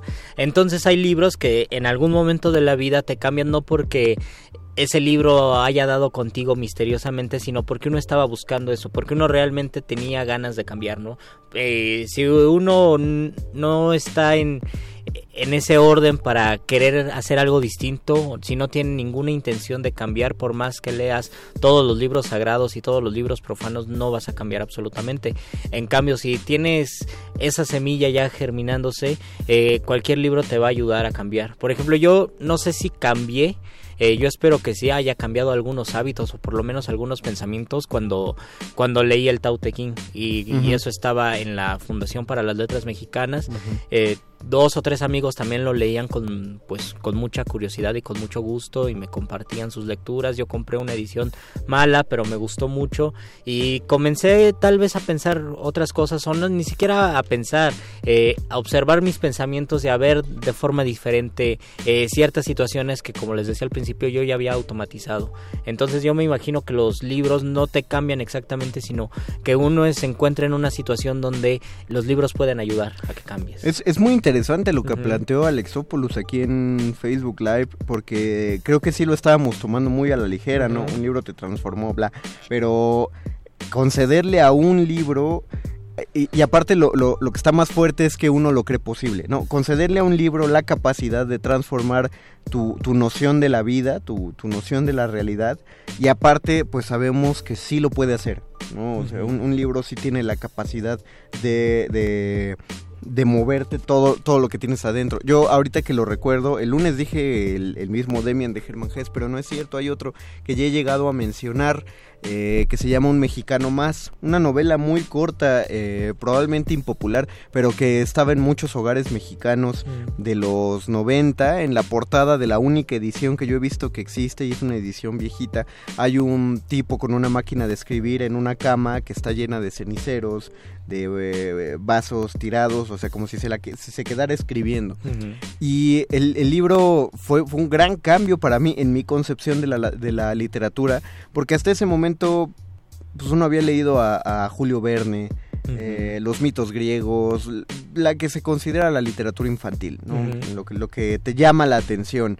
Eh, incluso recuerdo que en algún momento había ojeado la metamorfosis y no... Y te votó. Pues a las dos páginas, ¿no? debía tener yo 11 años y entonces en ese momento no me, no me atrapó, no me atraparon las palabras kafkianas, pero sí las de este libro de un mexicano más y empecé a leer, era un niño que iba, bueno, un muchacho que ya había entrado a la secundaria, estaba haciendo su transición primaria-secundaria, yo creo que eso fue lo que me llamó la atención, empezar a ver cuál iba a ser como el mundo que me esperaba y en algún momento ya estás muy entrado en la novela y el tipo te cuenta un sueño húmedo que tiene con la, con la niña que le gusta.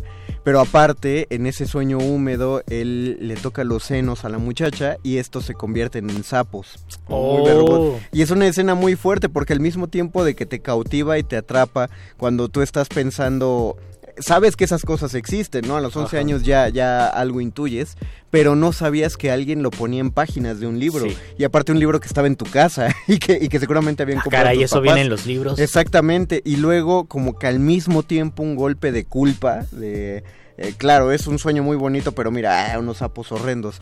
Y, y luego el, libro empieza a evolucionar donde ya van a la preparatoria y, la chica, no es cierto, antes de cambiar a la preparatoria, esta, la niña que le gusta empieza a andar con uno de los maestros. Y todo el mundo empieza a rumorear que ya se acuestan. Entonces esa es otra cosa. Uno dice, ¿por qué un maestro eh, andaría, andaría acostándose con una de sus alumnas? ¿Qué, qué cosa tan rara y tan irreal? Y poco a poco bueno, ya con la vida dices, ah, bueno, el libro no estaba tan equivocado, pero en ese momento sí es como cambiar una concepción de, ¿En serio esto puede existir? La gente, la gente hace muchas cosas a, través de, de, su propia sexualidad y de sus propios caminos de vida, porque en ese libro el, chavo también se empeda, este, eh, sale con unos, eh, con unos amigos y, le hacen tropelías a una viejita, eh, roban cosas, o sea los genuinos caminos de la vida que no son lo que yo pensaba, no son lo que imaginaba, no son lo que yo creía. Ese libro sientes que te cambió. un mexicano más búsquenlo. Yo lo voy a buscar ahora que lo pienso. Eh, gracias, Alexopoulos Lex. Buena reflexión. Aurea Shaide nos escribe. Hola, Aurea. Dice: El libro que me transformó fue El Retorno de los Dragones, primer tomo de las crónicas de la Dragonlance de Margaret Weiss y Tracy Hickman. Poco después llegó el número 40 de Spawn. Tenía 11 años y desde entonces nada fue igual. Pero dinos por qué, por qué en específico este, estas narraciones fantásticas, Aurea. Marta Elena, el libro que yo transformé fue El hombre duplicado de Saramago. Lo leía de Zacatenco a Metro CU y terminaba en el suelo del vagón. ¿Dónde es Zacatenco? Mira, qué gran, qué gran pausa de duda, porque nadie supo decir dónde quedaba. No, no, existe una, no existe una estación Zacatenco. No existe una estación Zacatenco. Pero... pero sí suena que vas de Indios Verdes a hacer. y, y, cuéntanos, Marta, ¿cómo, ¿cómo hacías ese trayecto?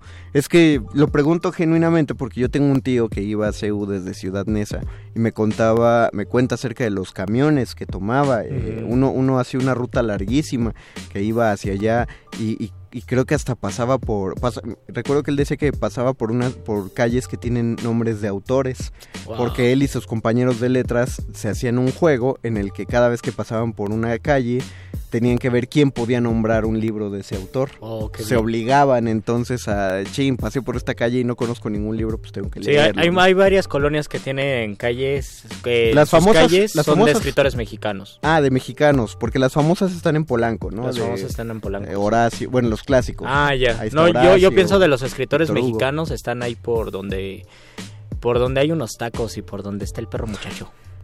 por donde vive. Ah, eh, Tlalpan. En Tlalpan, sí. Ah, bueno, no podemos dar más, más especificaciones se asusta el perro de la ubicación del perro Tiene tantos fans. El, la CIA, este, ¿cómo se llamaba la agencia de inteligencia mexicana? El la AFI. La AFI. ¿Todavía existe la AFI? No, ya no existe. ¿Hace cuánto no existe? Desde Calderón, creo. Eso no fue, manches. Eso fue desde... Eso lo puso Fox, creo, y luego ya...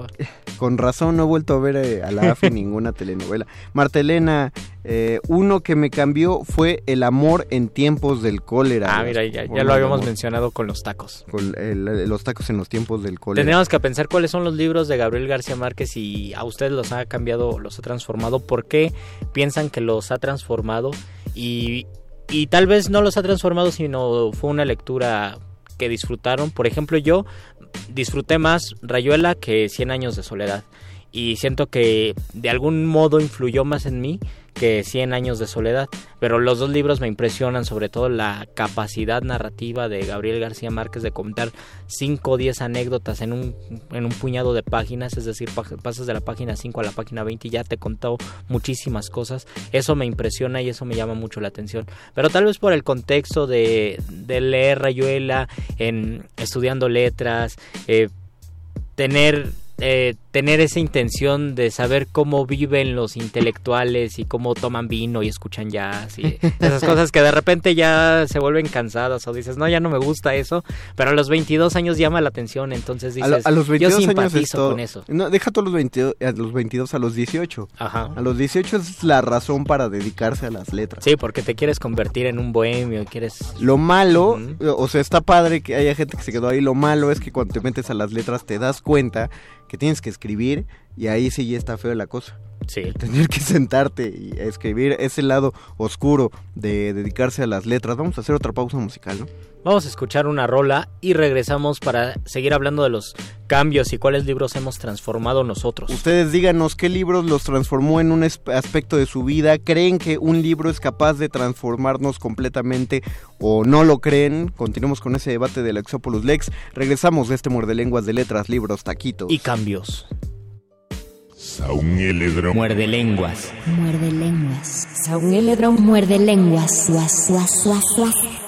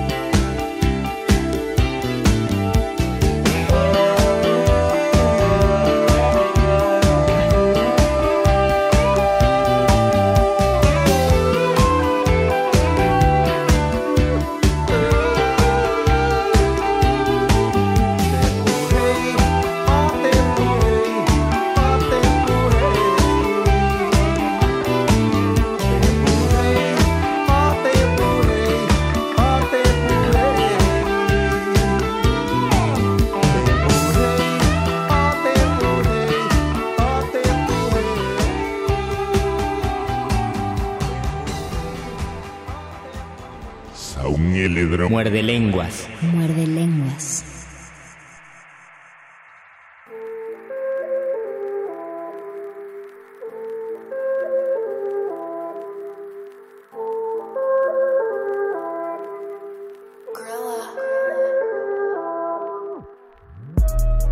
Regresamos a nuestro de lenguas de letras, libros, taquitos. Y cambios. Eh, estuvimos platicando un poquito fuera del aire, un poco de nuestras vidas, pues porque así no estamos consumiendo el tiempo que nos otorga la amada universidad. Y estábamos pre- preguntándoles cuáles son los cambios que han hecho, si realmente los libros los han cambiado, porque esta idea quijotesca de leer libros y querer cambiar el mundo porque los libros te cambiaron es, es llamativa y también por algo es el gran libro de la literatura, por eso y por otras muchas razones, claro, de la literatura en español.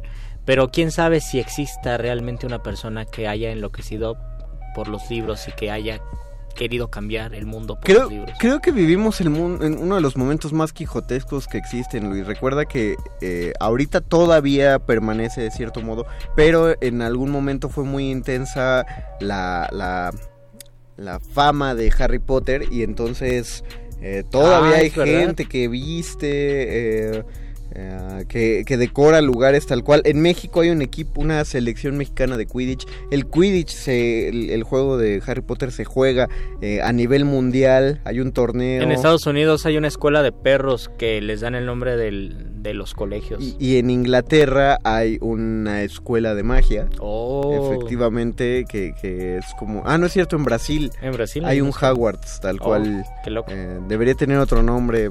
Y, ta- también eso pasó, pero bueno, no con el libro, sino con el cine, eh, con Star Wars. Eso Todavía hay personas que profesan la religión de Star Wars. Eh, lo, con Star Trek hay gente que habla Klingon. Ah, ¿sí? Y se casa por las leyes Klingon. Eh, sí, creo que vivimos en un punto quijotesco. Sí, sí hay cosas que logran dominar tu vida. Hay unas que no entendemos, que podemos entender más fácil que otras, ¿no? Eh, a mí me da mucho cringe y me, me no sé, me causa cierto... eh, no sé, me deja pensando mucho tiempo cuando veo programas como el tipo que tiene, o creo que es una mujer, que tiene la colección de llaveros más grande del mundo. Oh, ya. Y, y toma, son las tomas de su casa y las paredes están forradas de llaveros. Oh. Toda la casa es un portallaveros inmenso sin ser una llave.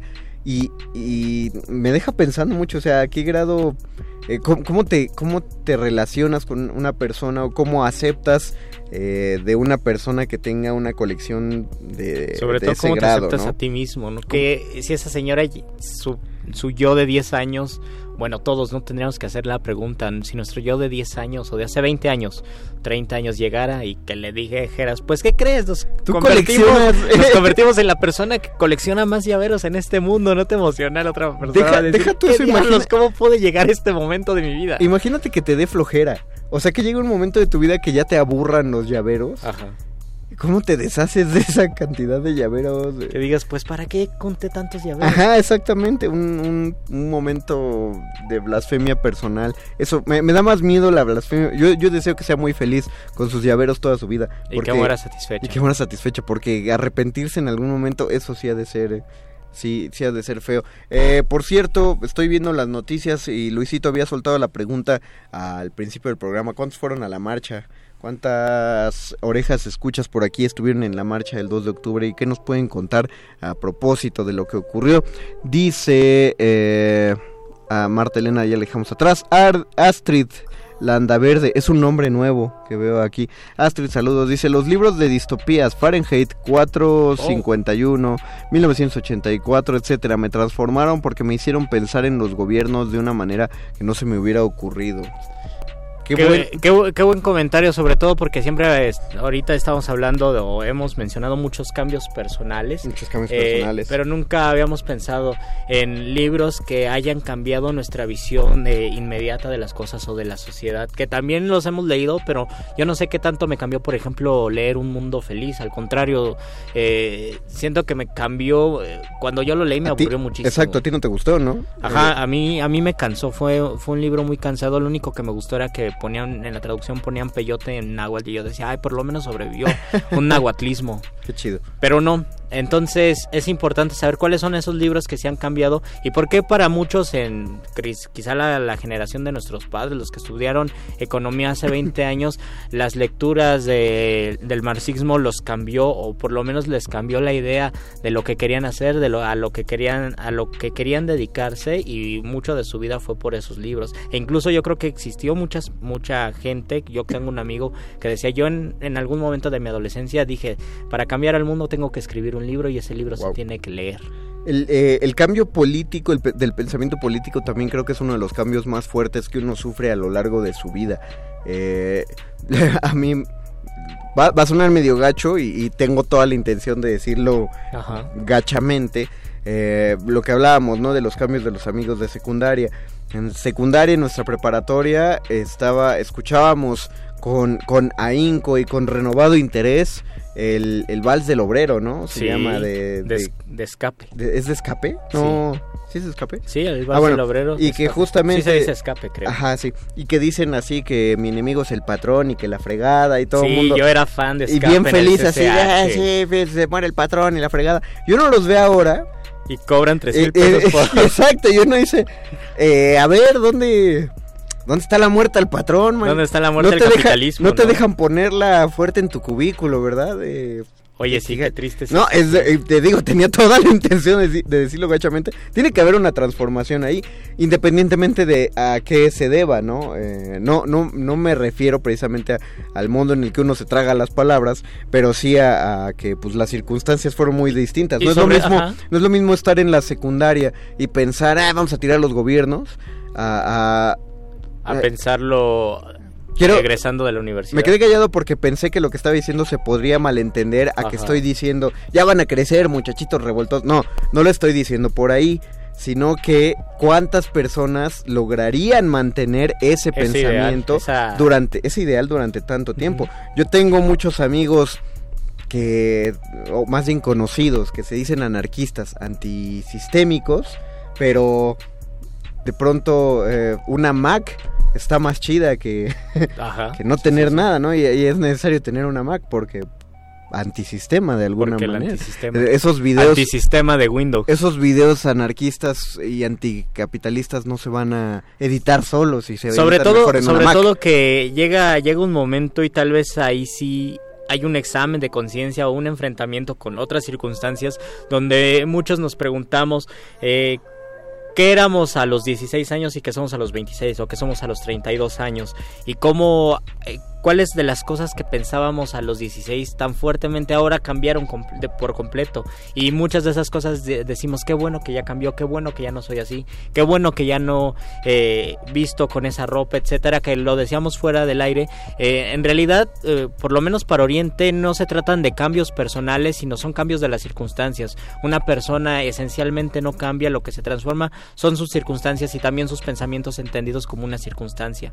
Pero esos pensamientos que se transforman y que nos llevaron a ser lo que somos, este de repente sí nos causa extrañeza y nos causa asombro saber que éramos algo distinto a los 16. Yo a los 16 años quería eh, comprar un djembe y me moría de ganas de ser alguien que tocara el djembe y tal vez eh, que viviera de eso pero yo creo que si en ese momento hubiera tenido un Yembe ahorita vendería y, es muy respetable, pero no tendría un programa de no haría un programa de radio, tal vez eh, haría pulseritas y las vendería y tal vez sería otra manera de vivir, pero sí sería algo muy distinto a lo que hago ahora. Yo tengo un Yembe ahí para cuando ah, tu vida, te lo te lo paso. Sí, yo creo que lo voy a comprar por nostalgia. Yo yo puedo, puedo decir, yo era yo era más facho en la todavía entrando aquí en la radio yo era, yo era, yo era mucho más, o sea, no lo admitía abiertamente, pero según perro muchacho siempre tendido un poco hacia la derecha y parece ser que tendía mucho más hace, hace este, cinco años, hace cinco años cuando menos.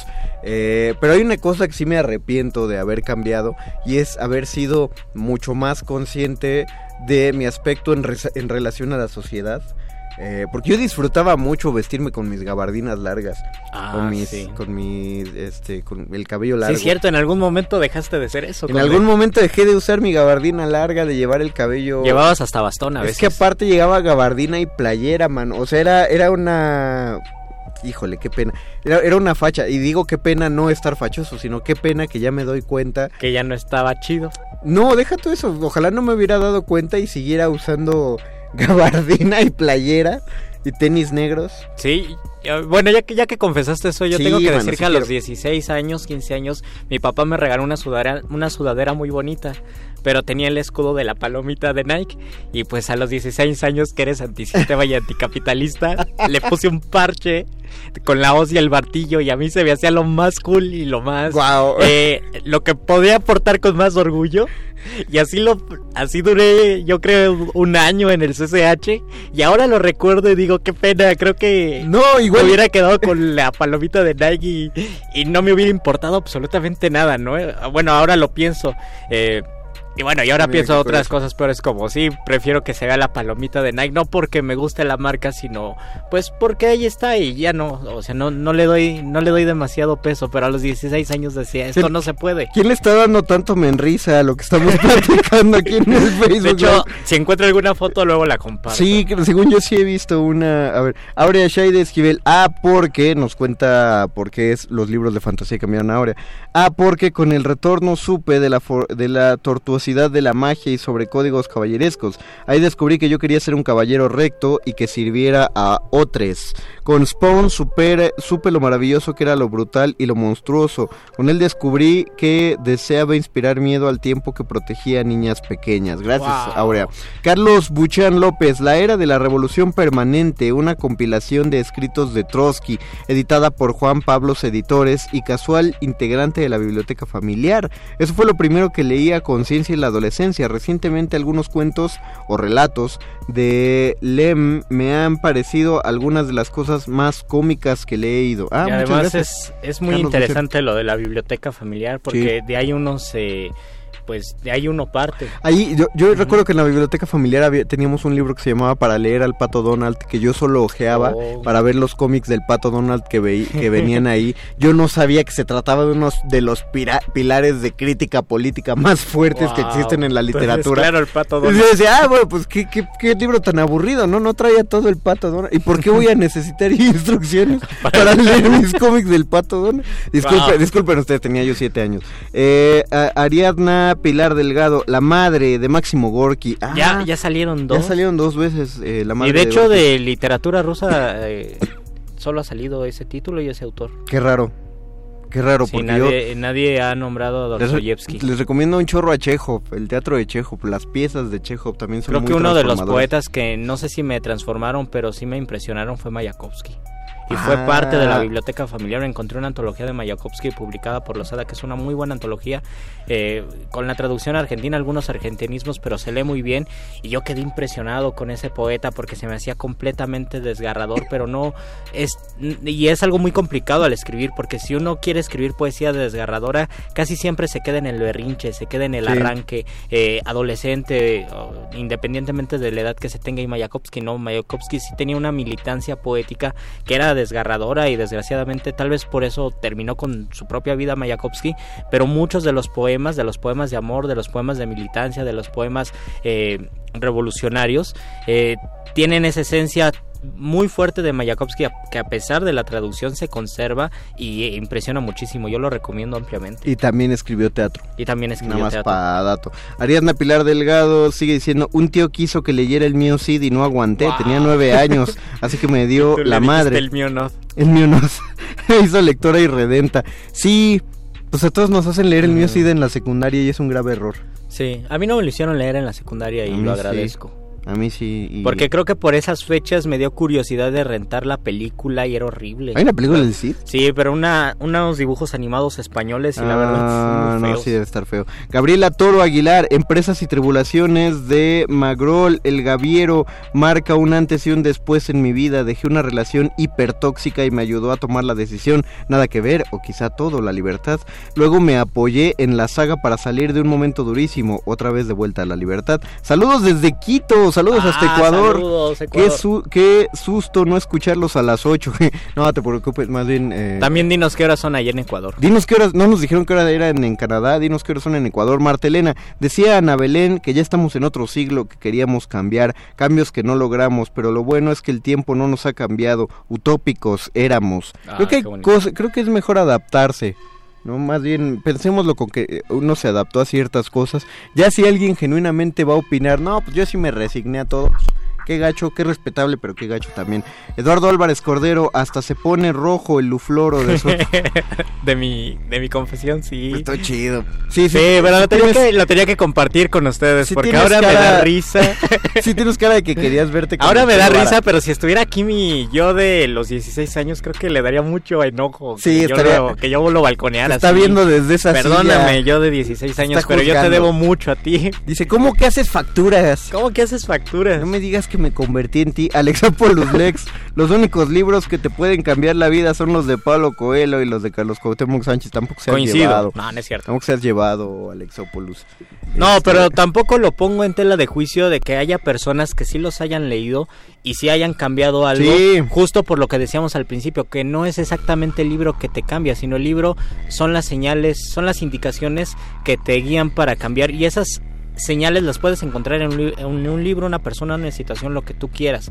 Entonces, eh, en un libro de Carlos Cuauhtémoc Sánchez o de Pablo Coelho en ese sentido te puede ayudar a cambiar no porque el libro sea bueno sino porque tú estás depositando allí cierta 50 confianza para poder cambiar El, el libro te da el empujoncito, pues. te dé el empujoncito a mí me quedan- ayudó Borges por ejemplo y para mí siempre va a ser un libro de superación personal Borges los, los poemas y los cuentos de Borges 38 segundos. Nos quedan en esta emisión de Muerde Lenguas. Ustedes escríbanos. Este no es nuestro horario regular. A partir de lunes otra vez a las 8. Regresamos a las ocho. El otro miércoles también a las 8. Pero pues díganos si les latió y más hay- va a haber unos miércolesitos donde les vamos a fallar porque está Voces en el Campus no Está se pierdan la segunda Campus. temporada Estamos en la segunda temporada ahora que ya nada más que, que pase este, este necesario paro y ya después vamos a regresar a Voces en el Campus. Mientras tanto, agradecemos a José de Jesús Silva en la operación técnica. Tiempo sin verte, José. Gracias José y agradecemos a Oscar el Voice en la producción. Agradecemos al espíritu de Alba Martínez que, que nos dejó la continuidad ahí, eh, pues por, por, eh, evidentes cambios de horario. Nosotros nos despedimos, eh, hasta aquí llegó la resistencia, nos escuchamos mañana en punto de las 8 de la noche. Se despiden de estos micrófonos. Luis Flores del Mal. Y el Mago Conde. Muerde lenguas. Muerde lenguas. Última enseñanza del día. El dinero no compra la felicidad. Pero compra libros y tacos. Y eso se le parece mucho. Medítalo.